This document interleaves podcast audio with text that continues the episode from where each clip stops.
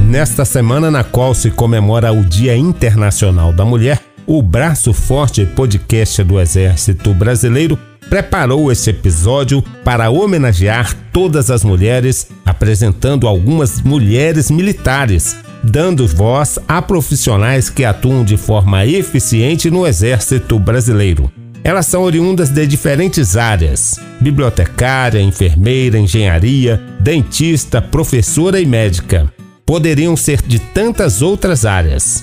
Mulheres que brilham no exército ou onde quer que atuem. Elas comprovam que, com suas visões de mundo, com suas atuações, colaboram com um ambiente cada vez melhor. Braço Forte, o podcast do Exército Brasileiro.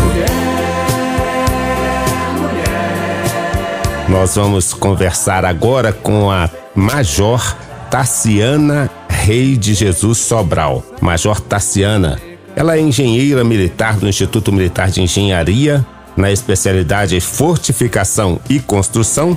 Nasceu no Rio de Janeiro e já serviu no Rio de Janeiro e aqui em Brasília. É uma satisfação recebê-la aqui no estúdio da Verde Oliva FM. Para mim também, agradeço aí o convite desse dia tão importante que é o Dia Internacional da Mulher. Então, qual que é a trajetória da Major Tassiana com relação ao Exército Brasileiro? Um pouco da senhora, um pouco da sua família, por favor. Meu conhecimento sobre o Exército, ele começou com o meu avô, pai do meu pai, que era tenente. Ele começou como soldado e foi crescendo dentro da carreira e concluiu essa carreira como tenente. E o meu pai resolveu seguir a carreira também, só que seguiu a linha de oficial então ele foi para a mãe e tudo e concluiu essa carreira como coronel. E a gente, os filhos, né, participaram de toda essa trajetória do nosso pai e a gente passou a conhecer bastante, né, da vida militar, de como é a rotina militar. E eu, quando eu estava com meus 15 anos, eu entrei no Colégio Militar do Rio de Janeiro.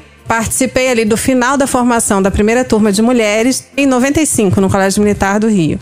E aí eu tomei gosto, já tive ali uma vivência da rotina, da disciplina, da hierarquia. E isso só fez aumentar ainda mais a minha vontade de estar tá dentro das Forças Armadas, né? Tinha aberto para aeronáutica, para a AFA. Infelizmente eu não passei na prova, não sei se por ironia do destino. E aí, posteriormente, um ano, dois anos depois, abriu a prova para o IME, para mulher. Do IME? Isso. Eu não participei da primeira turma, né, da primeira prova, não fiz a primeira prova. Eu tive uma amiga que passou nessa primeira prova. E aí ela me incentivou, e aí eu estava fazendo engenharia de produção na UERJ e resolvi parar a engenharia de produção e me dedicar para passar na prova do IME. E fui felizarda em passar na prova do IME. Foi uma decisão acertada, porque eu sou muito feliz na escolha que eu fiz. Lá dentro do IME, eu escolhi a especialidade de fortificação e construção. Estou nessa área até hoje, gosto do que eu faço e tive a oportunidade dentro do Exército de participar de diversos eventos que fortaleceram essa minha formação.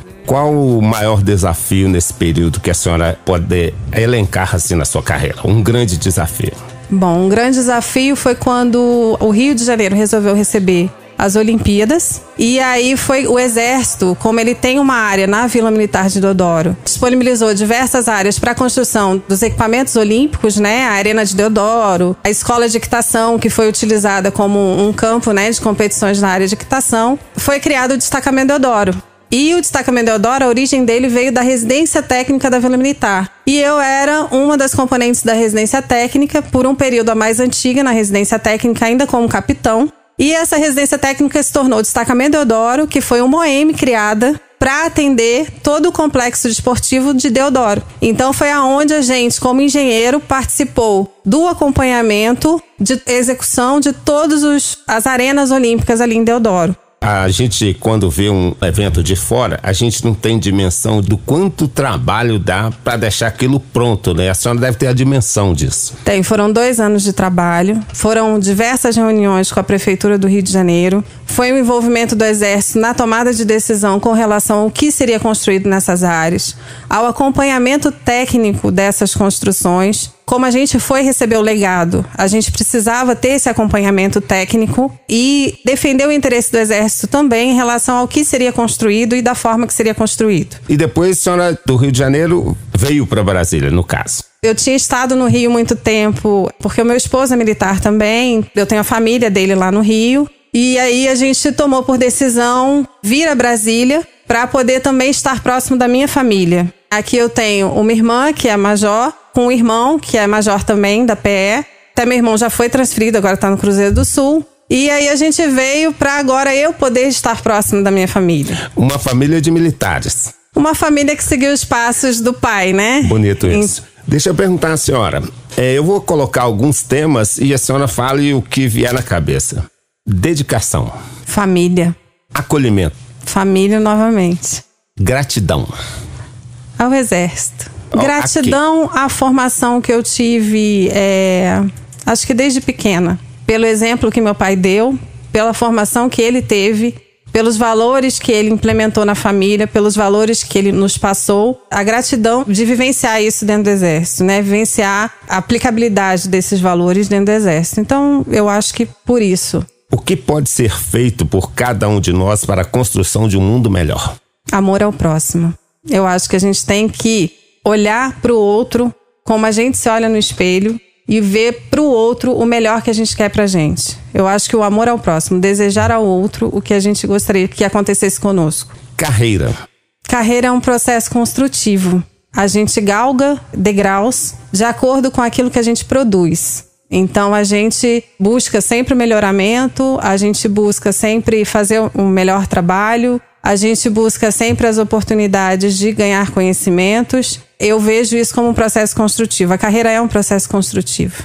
Definição de sucesso. Eu acho que o sucesso é você ser feliz. Ser feliz naquilo que você faz, ser feliz na tua casa, ser feliz no seu dia a dia, você acordar bem, você ver que você vai para um lugar que você vai estar tá se sentindo bem. Eu acho que o sucesso é uma consequência disso tudo. Agenda cheia ou vazia? Agenda cheia. Eu gosto de estar fazendo sempre muita coisa, eu gosto de ocupar meu tempo, eu gosto também de dividir meu tempo bem. Ócio, o que fazer? Ah, eu adoro estar com os meus filhos. Quando eu tô ociosa, eu gosto de estar com eles. Eu gosto de dar meu tempo para eles. Maternidade. Maternidade muda tudo, né?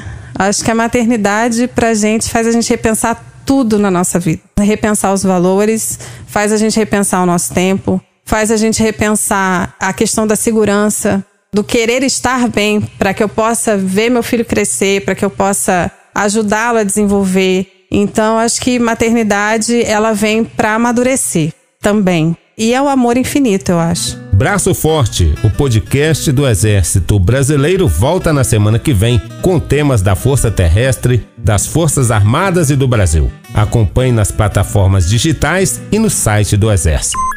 Braço Forte, o podcast do Exército Brasileiro.